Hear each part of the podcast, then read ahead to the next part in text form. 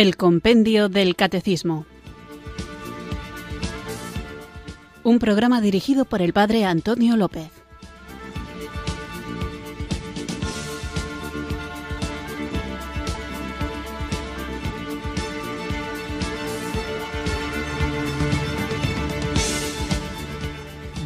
Muy buenas tardes, queridos oyentes de Radio María. Recibido un cariñoso saludo desde Irurzun, en Navarra, quienes sintonizáis un día más esta emisora de María, de la Virgen, la radio que cambia vidas, para escuchar el Compendio del Catecismo, un programa diario en el que vamos recorriendo punto a punto, número a número, esta joya que la Iglesia nos regaló de mano del Papa Benedicto XVI que es el Compendio del Catecismo, un resumen en forma de preguntas y respuestas de otro regalo que nos hizo otro gran santo papa, San Juan Pablo II.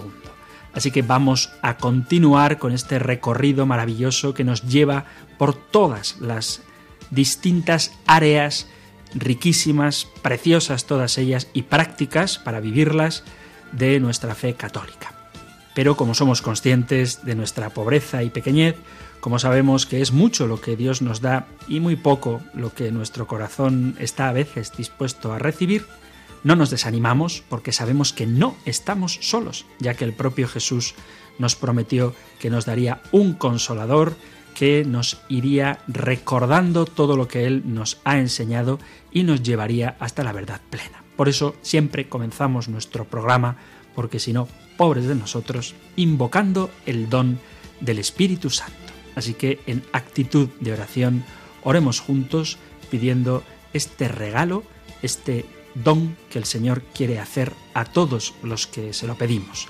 Pidamos juntos el don del Espíritu Santo. Ven Espíritu. Ven Espíritu, ven Espíritu.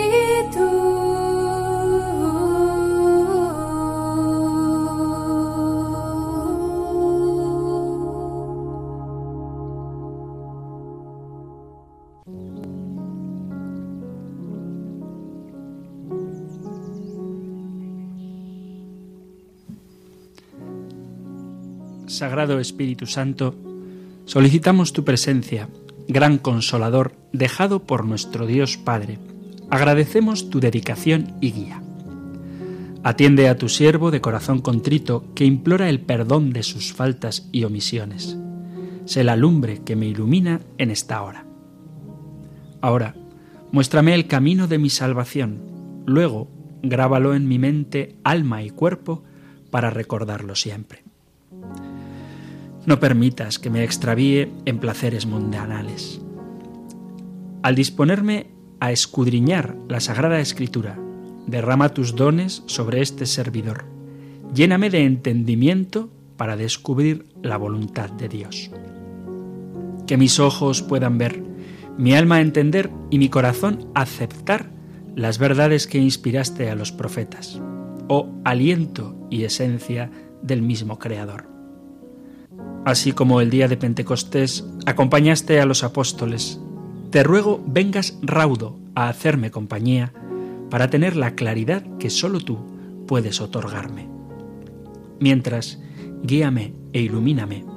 Al mismo tiempo, tómame como instrumento de Dios para dar fe y testimoniar ante mis semejantes que sólo tú eres Dios de infinito amor para tus hijos. Solo viviendo en ti, alcanzaremos la plenitud. Tendremos la paz, seguridad, bondad, amor y templanza, y la palabra vivificante que alimenta el espíritu. Escrito está en tu palabra, gran espíritu de vida. Pedid y se os dará, buscad y encontraréis, llamad y se os abrirá. Atiende mi ruego, escucha a mi alma que te necesita. Asimismo, Quiero comer del pan espiritual que Dios preparó para mí. Que todo mi ser se nutra y crezca en la fe, para rodearme de luz que ilumine a mis semejantes. Con todo, mi alma tiene sed de la palabra del Señor. Permite que lea y entienda las verdades y lecciones. No obstante, que se cumpla de acuerdo a tu voluntad. Abre mis ojos, mantén mi corazón encauzado y mi alma dispuesta a recibir lo que quiere mostrarme el Padre y que conducirá a la salvación, pero de acuerdo con su voluntad, no con la mía. Así como iluminaste a los patriarcas, como guiaste al pueblo de Israel por el desierto, ilumíname, guíame, acompáñame. Dame la paz, la fe y la ciencia para entender tu palabra. Además, límpiame con tu fuego purificador para que no tenga manchas. De la misma manera, permite que siga avanzando en el camino de la perfección. Me entrego a tu voluntad. Omnisapiente Dios, grábala en mi corazón como la grabaste en las tablas, como la grabaste en el corazón de María para que nunca me aparte de ella. Por último, Señor, aumenta mi fe. Que tu luz me siga alumbrando a través de tu palabra. Que sea para regocijo de mi espíritu y para tu mayor gloria. Amén.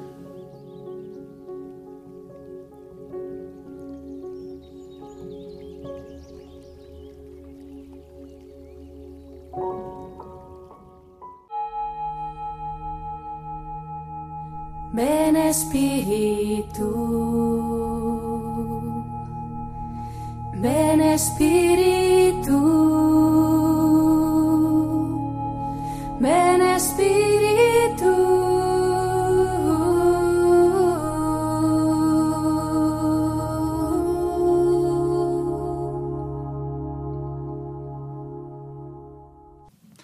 acompañados pues del Espíritu Santo, que no nos deje desviarnos de la verdad que Él ha revelado a través de su Iglesia, os recuerdo, mis queridos oyentes, que en el programa anterior estuvimos viendo el punto número 13 del compendio del Catecismo, que preguntaba de qué modo se realiza la tradición apostólica. Y la respuesta que daba era que la tradición apostólica se da de dos modos, con la transmisión viva de la palabra de Dios, lo que se llama normalmente simplemente tradición, que decíamos que puede ser o se hace de varias maneras, por la predicación, por el ejemplo y por las instituciones. Y también la tradición apostólica se realiza a través de la Sagrada Escritura, lo que nosotros conocemos como la Biblia, y que no es sino esa tradición oral, esa tradición no escrita, esa tradición transmitida vivamente por medio de la palabra, tanto con el ejemplo como con la predicación, como con las instituciones de la Iglesia, pero que quedó plasmada en los textos que después fueron canonizados, fueron incorporados al canon bíblico, que también tendremos ocasión más adelante de hablar de ello. Y luego dedicábamos una parte importante del programa a un tema que, a juzgar por los correos electrónicos que he recibido, le ha parecido interesante a muchos de nuestros oyentes, porque ciertamente lo es. Y se trata de lo que hablábamos al finalizar el anterior programa, que es cómo elegir una buena Biblia. Os recuerdo que para saber si una Biblia es católica o no, basta con fijarnos en que al inicio, en sus primeras páginas, antes del contenido incluso antes de la introducción o el prefacio de la edición de esa Biblia, suele aparecer el nil obstat o el imprimatur, que es una especie de permiso oficial por parte de algún obispo o de autoridad competente para que esa Biblia pueda ser traducida. Además decíamos que una de las grandes diferencias que podemos conocer a primera vista sobre si una Biblia es católica o no lo es, es algo tan sencillo como ir al índice y averiguar cuántos libros tiene. Si tiene 66 libros, podemos estar seguros de que no es una Biblia católica, sino que se trata de una Biblia editada por protestantes o evangélicos o como queráis llamarlos, pero desde luego comunidades no católicas, puesto que la Biblia católica tiene 73 libros. La pregunta que se suele hacer es, ¿La Iglesia Católica añadió libros a la Biblia? La respuesta que tenemos que dar, sincera y sencillamente, es que sí. La Iglesia Católica añadió libros a la Biblia. Ah, entonces es que los protestantes tienen la razón. No, no la tienen. La Iglesia Católica añadió libros a la Biblia, pero no añadió siete libros, los que ellos no tienen, sino que la Iglesia Católica añadió 27 libros a la Biblia. Creo que esto se entiende, ¿verdad?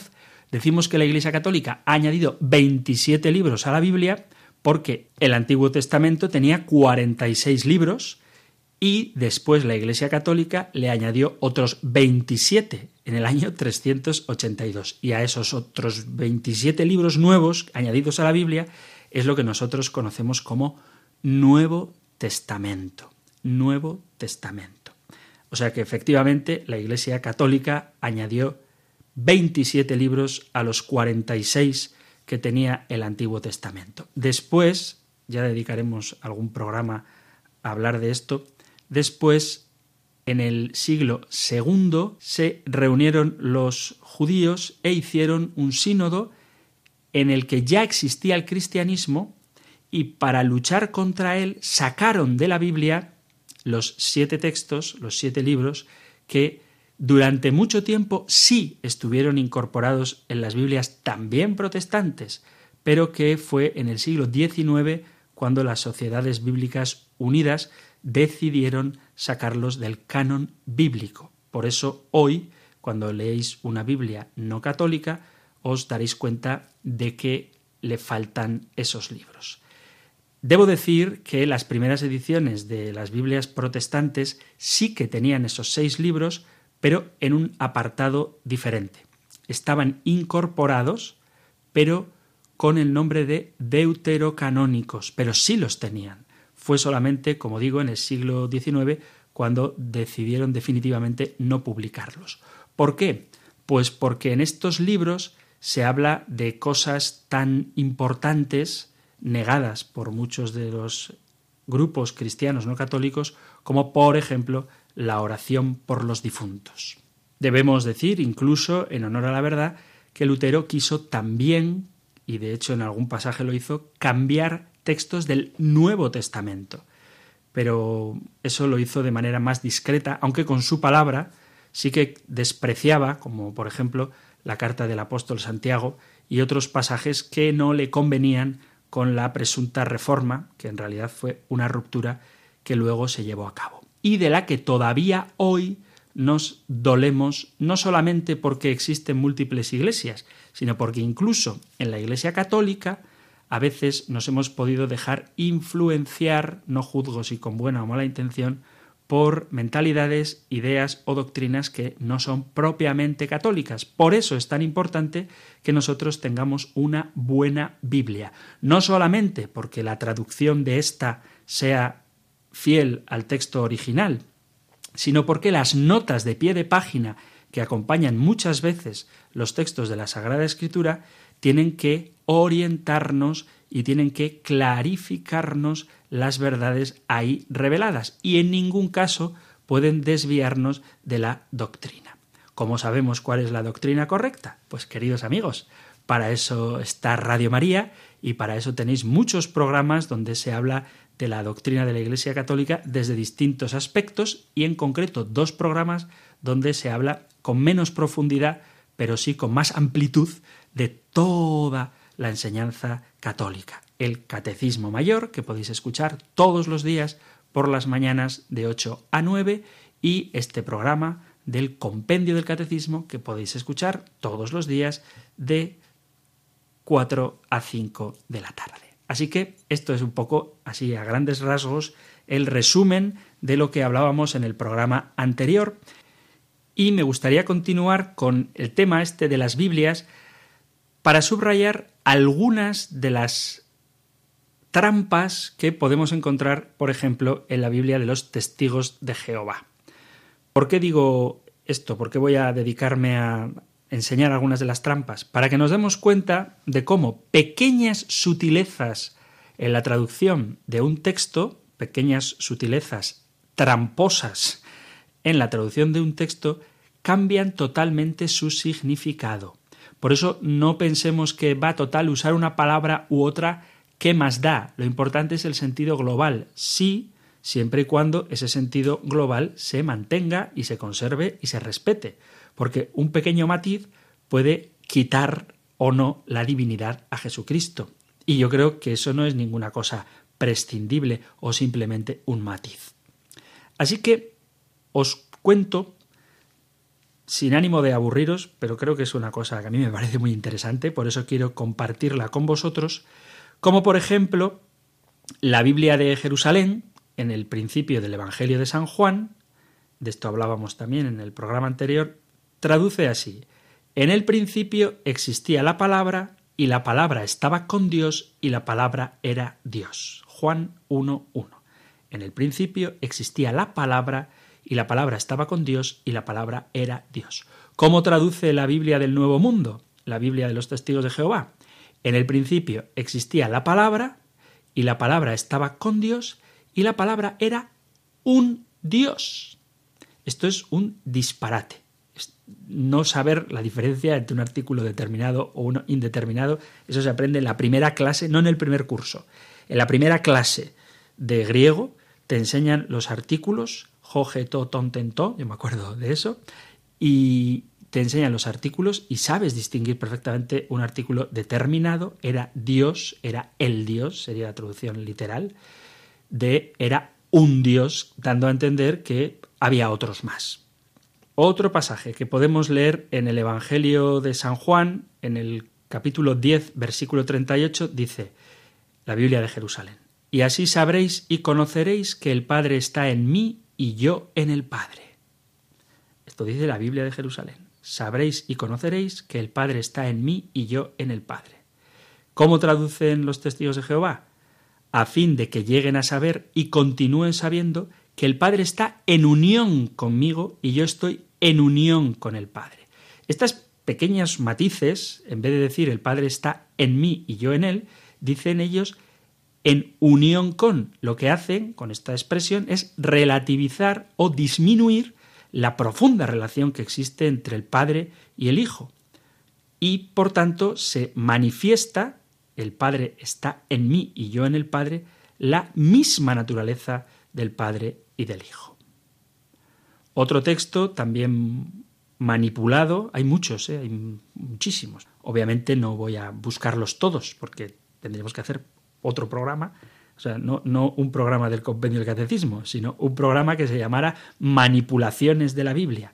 Pero no es nuestra intención atacar a nadie, pero sí abrir los ojos a las personas que con buena voluntad, porque se la han regalado y por no gastarse un dinero, pues se compran una Biblia o aceptan una Biblia, por ejemplo, del Nuevo Mundo. Juan 14, 9 al 11.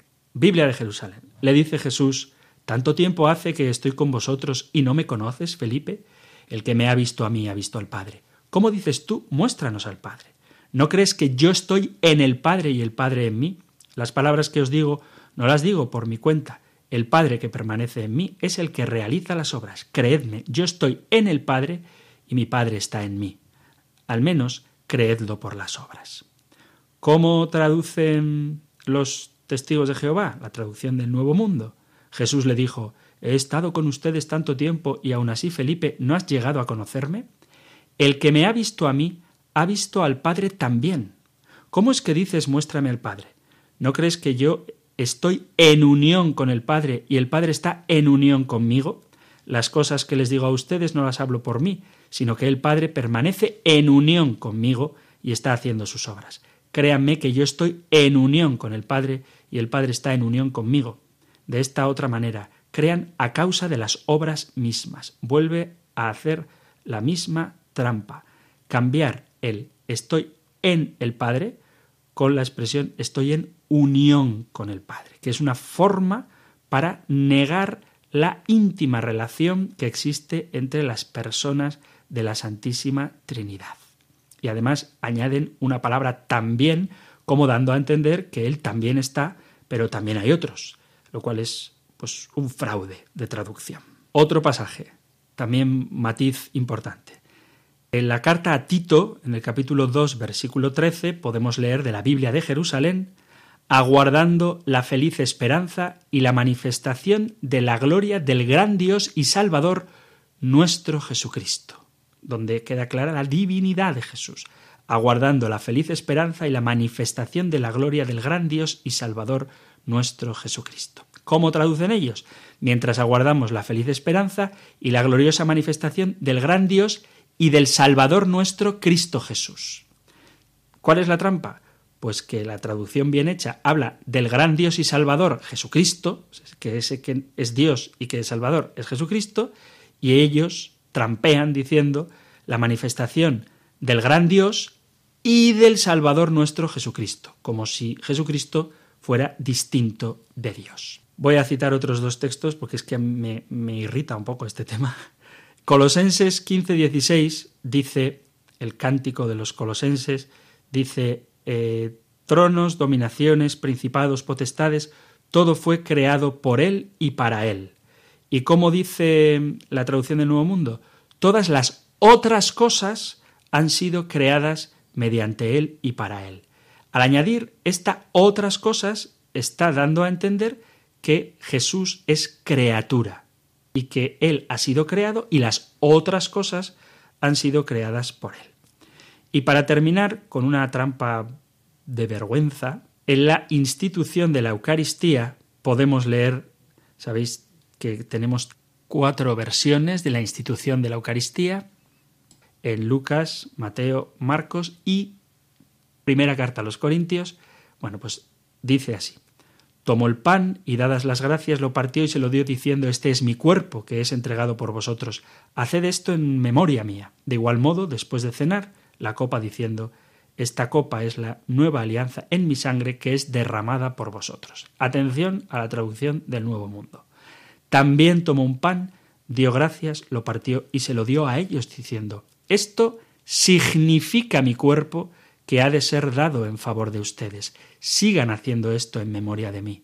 También la copa, de la misma manera, después de que hubieron cenado diciendo, esta copa significa el nuevo pacto en virtud de mi sangre que ha de ser derramada en favor de ustedes. Y este significa es un invento que se lo han sacado de una inspiración demoníaca, porque hay que ser poco honesto para manipular un texto tan rico, tan importante, tan fundante, tan salvador como lo son prácticamente todos los textos de la Sagrada Escritura, pero en concreto este en el que Jesús instituye la Sacratísima Eucaristía. Os he querido poner estos ejemplos para que veáis que las fallas, los fallos en la traducción, no son grandes errores que parece que cualquiera a simple vista los vería inmediatamente, sino que son pequeños matices, pero de esos se sirven quienes manipulan la Sagrada Escritura para enseñar una doctrina que es contraria a la sagrada tradición y por eso no la plasman en su traducción honestamente cuando esa tradición ha sido escrita y reflejada en los textos del Nuevo Testamento. Así que vuelvo a insistir una vez más, queridos amigos, queridos oyentes, buscad una buena Biblia. Fijaos en que tenga el Nil Obstat y procurad, aunque quizás sea más dura de leer, que sea lo más literal, lo más literal con respecto al texto original, aunque pierda sonoridad y belleza literaria, porque nosotros tenemos que tratar de acercarnos a la palabra de Dios. Mirad, hace tiempo, hace un tiempito, antes de la pandemia, eh, tuve un, un encuentro en la calle con unos testigos de Jehová y empecé a hablar con ellos. Y hubo un momento, me hizo mucha gracia, porque me dice, era una chica, me dice, tú ya sabes que en chino hay una palabra distinta para no sé qué me iba a decir. Y digo, a mí no me hables del chino, a mí háblame del griego. Yo no sé lo que en chino, cómo se dice Dios en chino. Tú háblame de cómo se dice en griego. Y me dice ella, entonces, ¿qué pasa? Que para conocer bien la palabra de Dios tendríamos que aprender todos griego. Y le dije, pues en sentido estricto, sí. Desde luego chino, no. Es bueno aprender chino, pero para conocer la palabra de Dios no.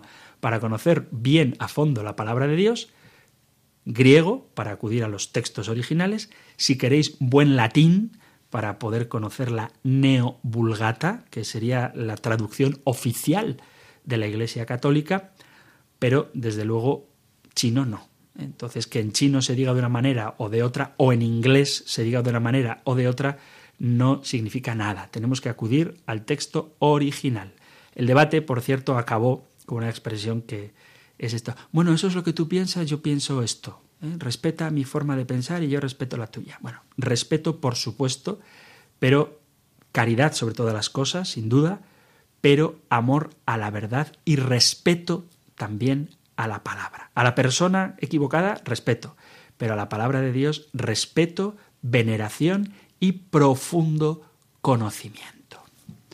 Escuchamos una cancioncita y continuamos con nuestro programa del Compendio del Catecismo.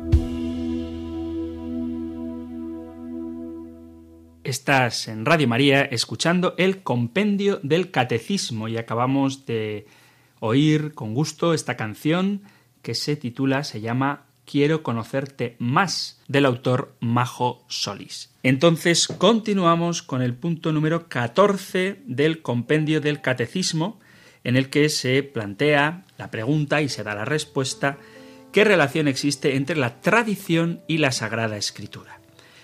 No se pueden separar. Hay quien pretende ver una especie de lucha como si ambas, tradición y escritura, fueran contradictorias, pero como venimos diciendo, la relación entre ambas, entre la escritura y la tradición, entre la tradición y la escritura, es una relación de mutua dependencia. ¿Por qué?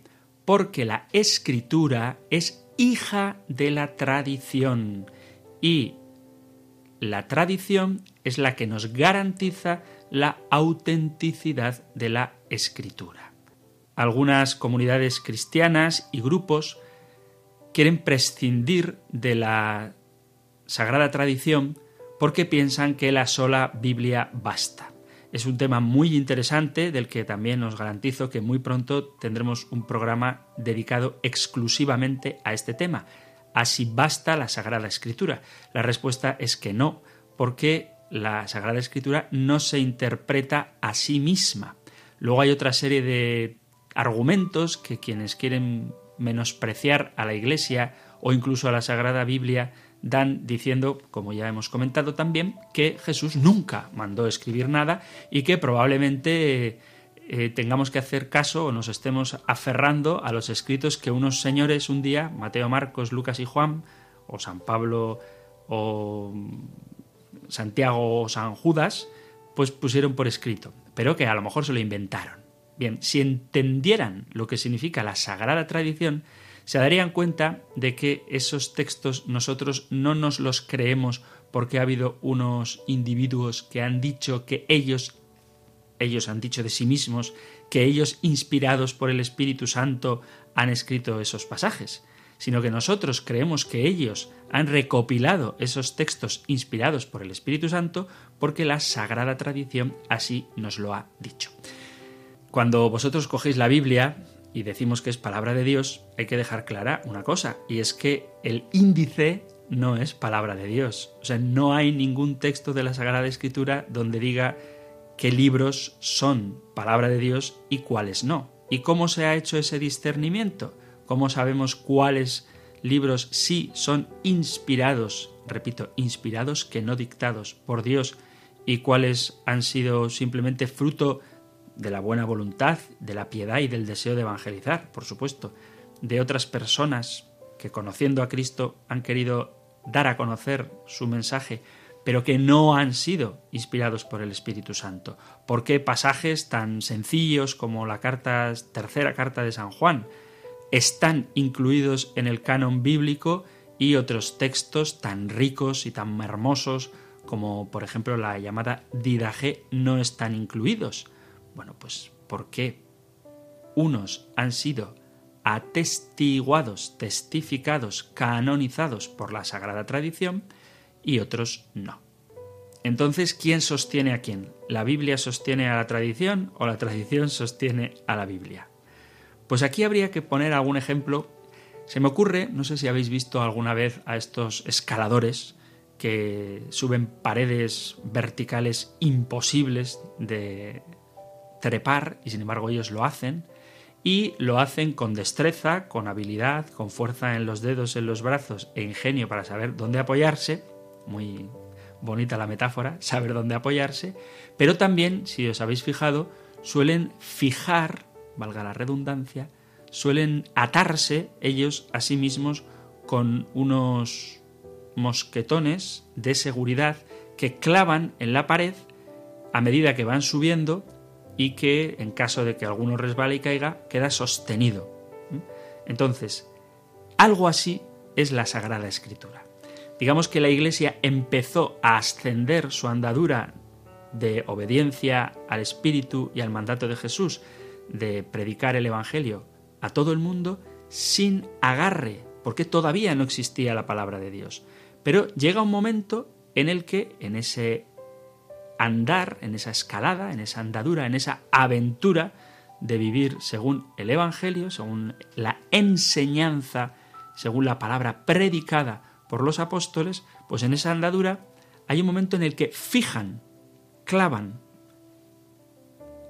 algunas de esas enseñanzas y componen lo que nosotros conocemos como el Nuevo Testamento, que unido al Antiguo Testamento, que ya existía, componen la totalidad de la Biblia.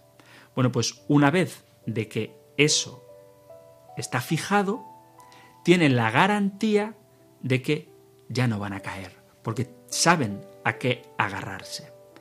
Pero si la Iglesia no hubiera andado sin ese agarre, sin esa fijación, sin esa seguridad, si no hubiesen ascendido unos cuantos metros sin esa seguridad, no tendría sentido ponerla. No sé si me explico. Es decir, si yo pongo el clavo de seguridad a 6 metros, a lo mejor eso es mucho, es que no sé de escalada, pero pongo el clavo de seguridad a, a, 3 metros, a 3 metros, esos 3 metros los he tenido que subir sin esa seguridad, fiado de mi destreza como escalador. Bueno, pues durante al menos medio siglo la Iglesia ha ido avanzando sin ese clavo de seguridad. Y no ha sido hasta el siglo IV, en el año 382, que se puso el canon bíblico tal y como hoy lo conocemos. Es decir, la máxima seguridad, la certeza de que no nos vamos a caer porque tenemos a qué agarrarnos, ocurrió gracias al Papa San Damaso, que como sabéis le encomendó a San Jerónimo que escribiera la Biblia en lengua vulgata. A propósito de esto, os remito a una carta apostólica que el Papa Francisco escribió no hace mucho tiempo, precisamente con ocasión del centenario de San Jerónimo.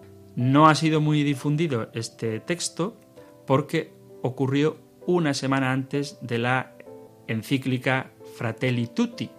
Y claro, esa encíclica ha eclipsado la exhortación apostólica sobre la Sagrada Escritura. ¿eh? Sacre Scripture Affectus, el afecto a la Sagrada Escritura.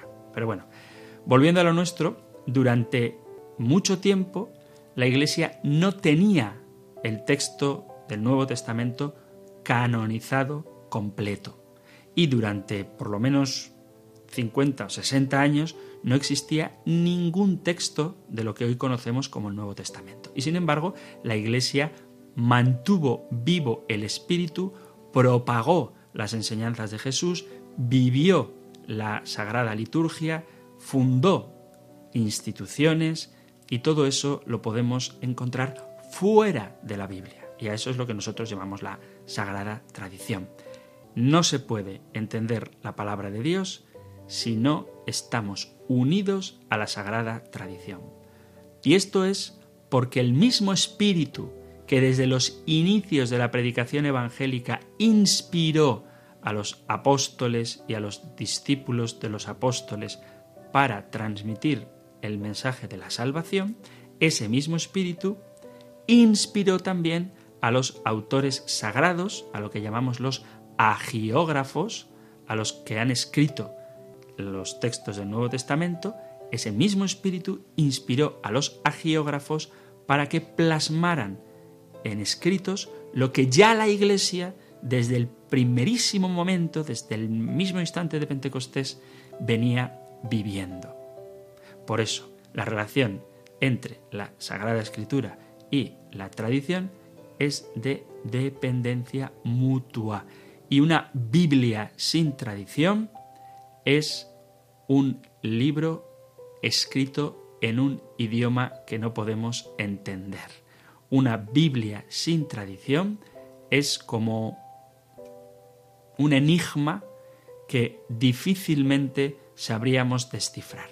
De ahí viene que las personas que pretenden seguir a Cristo con la Biblia pero sin la tradición cometan errores garrafales, errores graves que desnaturalizan la propia palabra de Dios. Y así ocurre, desafortunadamente, que entre las cientos de denominaciones cristianas, o que se llaman cristianas, existan contradicciones irreconciliables, porque pretenden que todo esté en la Biblia y todo no está en la Biblia. De hecho, la Biblia no está en la Biblia. Ya veremos dentro de poco también cuando expliquemos cómo se formó el canon bíblico, la importancia que tiene la sagrada tradición para la vida de la Iglesia. Entonces, el único depósito de la fe es la Iglesia misterio de Cristo. Y esta Iglesia tiene una misma fuente y constituye el único depósito de la fe, del cual la propia Iglesia saca sus certezas sobre las cosas reveladas. Pero ambas, Iglesia, Biblia y tradición, tienen el mismo grado de credibilidad, porque vuelvo a repetir, la Biblia es fruto, es hija de la tradición y no al revés. Por eso, cuando algún hermano de otra confesión quiera justificar su iglesia únicamente con la Biblia, había que preguntar, ¿qué es primero, la Biblia o la iglesia? Normalmente mucha gente piensa que primero es la Biblia, faltaría más, y sobre ella se edifica la iglesia. Y no es cierto. Cuando San Pablo escribe a los corintios, a los romanos, a los tesalonicenses, a los efesios, a los gálatas, ya existía en Roma, en Éfeso, en Galacia o en Tesalónica una comunidad de cristianos que necesitaban una exhortación, un ánimo o alguna corrección para no caer en desvíos como ocurre, por ejemplo, en la carta a los Gálatas o en la carta a los Romanos. O necesitaban ser animados en su fe, como ocurre, por ejemplo, con la carta a los tesalonicenses, donde San Pablo escribe diciendo, no quiero que ignoréis la suerte de los difuntos para que no viváis como los hombres que no tienen esperanza. ¿Por qué escribe esa carta? Porque una comunidad cristiana que ya existe y que no tenía Biblia necesita ser animada por el apóstol Pablo. Y después, todas esas cartas que han sido escritas a comunidades cristianas que previamente ya existían, incluso antes de que los propios evangelios fueran escritos, se recopilan en documentos que luego darán lugar a lo que nosotros conocemos como el Nuevo Testamento. Yo creo que queda bastante claro que no existe una divina revelación sin, sin la sagrada tradición. Sin tradición, leer la Biblia es una traición al Espíritu que la ha inspirado, el único Espíritu Santo que nos garantiza que para interpretar bien la palabra de Dios debemos hacerlo iluminados por la sagrada tradición. Creo que es un tema muy, muy interesante y muy de actualidad porque se oyen cosas a veces, en fin, incoherentes como eh, Jesucristo sí, Iglesia no, o Biblia sí, Iglesia no. Como decía un famoso sacerdote, predicador, impresionante su conocimiento de la Biblia, decía, querer la Biblia y rechazar a la Iglesia es como decir que amas la leche pero odias la vaca. Y es verdad. ¿Por qué? Pues porque quien nos ha dado la Biblia es la Iglesia. Quien nos ha dado el modo de conocer a Jesucristo y tenerlo en nuestras casas y poder acercarnos a Él siempre que queremos, es la misma Iglesia que nos da también a Jesucristo de una manera mucho más real, en carne, hecho pan en la Sagrada Eucaristía. Así que si queréis estar con Cristo en la Eucaristía, si queréis estar con Cristo en su palabra, tenemos que dejar que el Espíritu que transforma el pan en el cuerpo de Cristo y transforma la tradición viva de la Iglesia en palabra de Dios, sea el mismo Espíritu el que ilumine nuestro camino de fe. No podemos pretender ser nosotros sin el Espíritu Santo el que convierta las cosas en realidades nuevas, esas realidades nuevas que nos salvan. Por eso os animo, queridos oyentes, a que leáis mucho la Biblia, a que la conozcáis lo mejor posible, pero a que la leamos todos desde, desde la tradición, que es quien nos la ha dado, desde la tradición viva de la Iglesia, que luego puso estos textos por escrito y que ahora podemos gozar de ellos. ¿Cómo sabemos si estamos dando una buena interpretación a la Biblia? Pues bueno, vuelvo a hacer propaganda de los programas de catecismo de Radio María. Tenéis el Catecismo Mayor todos los días y el compendio del Catecismo también todos los días. Y es importante conocer la enseñanza de la Iglesia. Creo que es fundamental basar las enseñanzas de la Iglesia en la Biblia, pero tanto como es fundamental basar la Biblia en las enseñanzas de la Iglesia. Porque hay muchos textos, ya lo veremos también, que si no los leemos desde la tradición, los vamos a adulterar. Y es tan fácil coger un texto, sacarlo de contexto y convertirlo en pretexto, que si no estuviéramos arropados bajo el manto protector de nuestra Madre la Iglesia, fácilmente nos desviaríamos del camino de la salvación trazado por Cristo, insisto una vez más, por medio del Espíritu Santo a través de la Sagrada Tradición plasmada después en la Sagrada Escritura.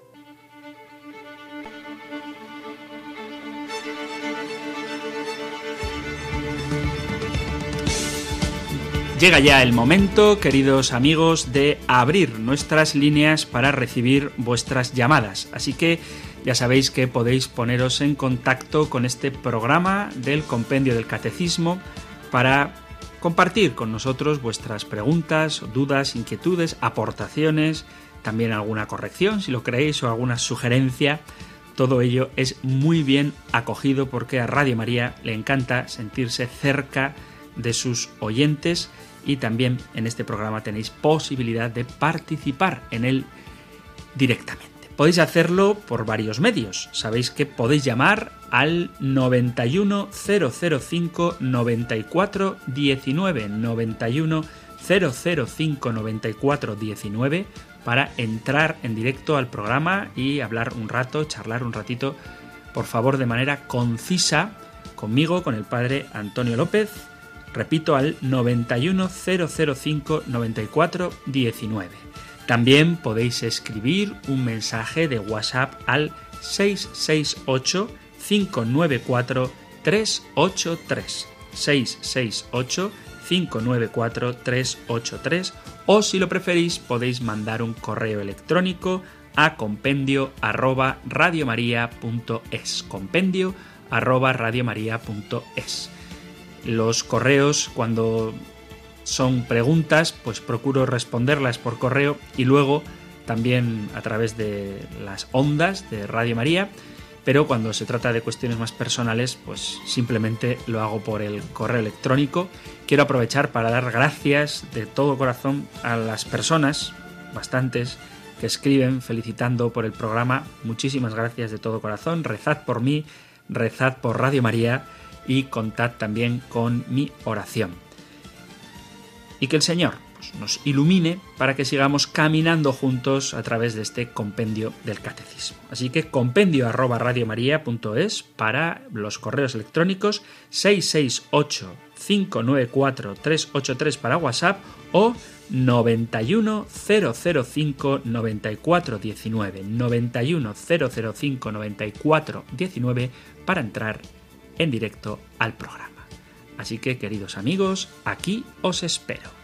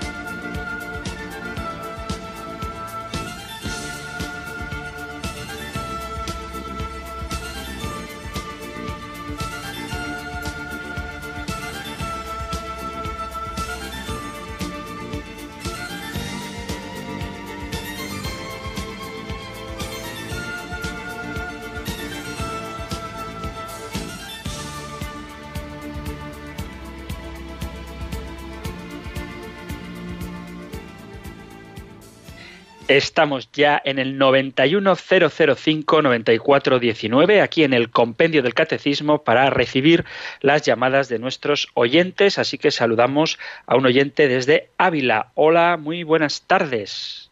Buenas tardes. Hola, ¿qué tal? A ver, a ver si explícame lo que quiero preguntarle.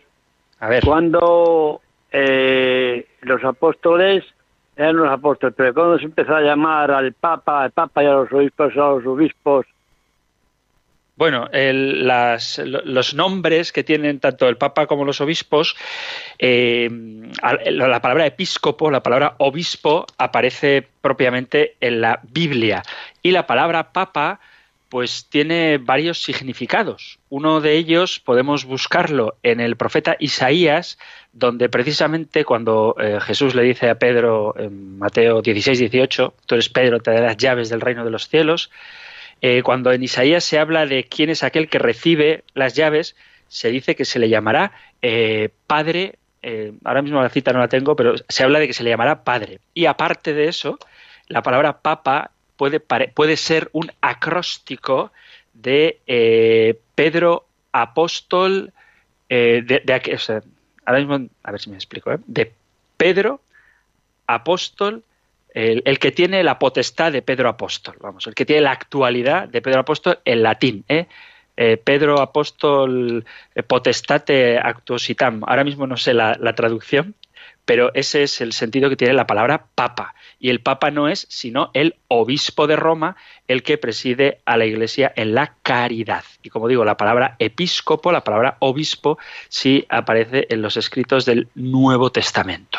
Así que ese es el sentido del nombre, tanto de papa como de obispo. De todas maneras, eh, de esto hablaremos también en su debido tiempo a no mucho tardar. Así que muchas gracias por tu pregunta y estate atento al programa cuando dediquemos el tiempo del espacio a hablar de la Iglesia y de cómo ésta está instituida por el propio Jesucristo. Muchas gracias. Entonces vamos ahora hasta Madrid para saludar a nuestro amigo y oyente Fernando. Hola Fernando, buenas tardes. Muy buenas tardes, padre.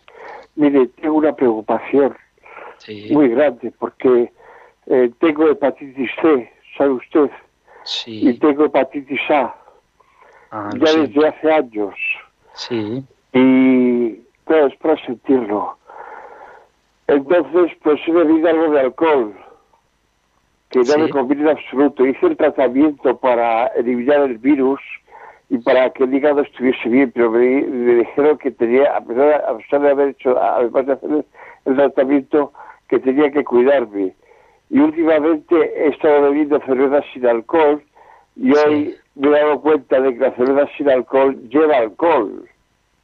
Mm, Por lo menos, a lo mejor es perjudicial para mí porque lleva o medio grado o un grado de alcohol y eso no es bueno para mí. Mire, padre, perdone que no quiero extenderme porque me imagino que habrá gente esperando. Pero a mí la vida yo creo que se me va, padre, se me va, se me va.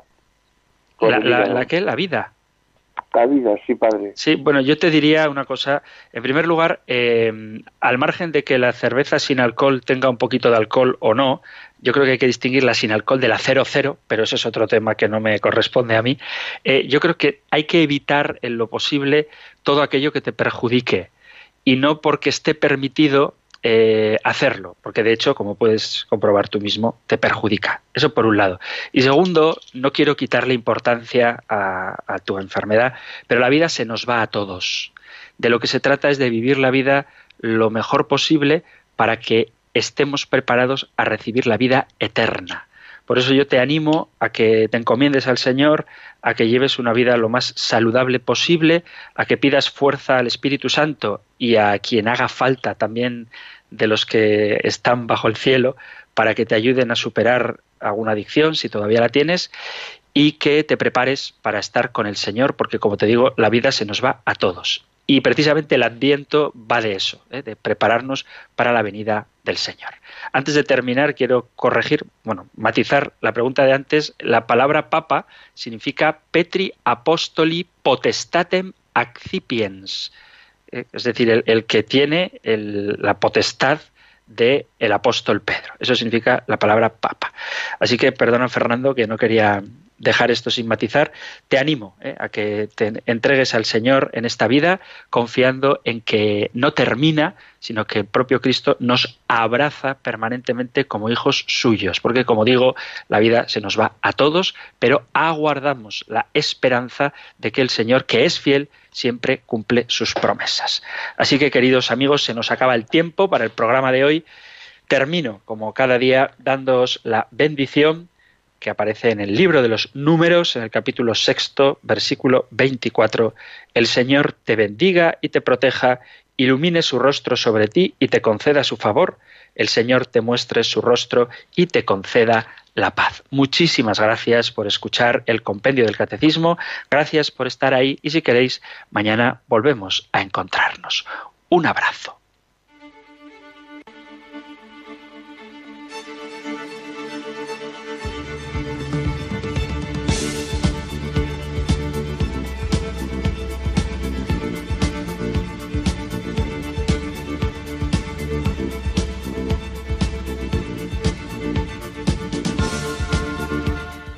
El Compendio del Catecismo.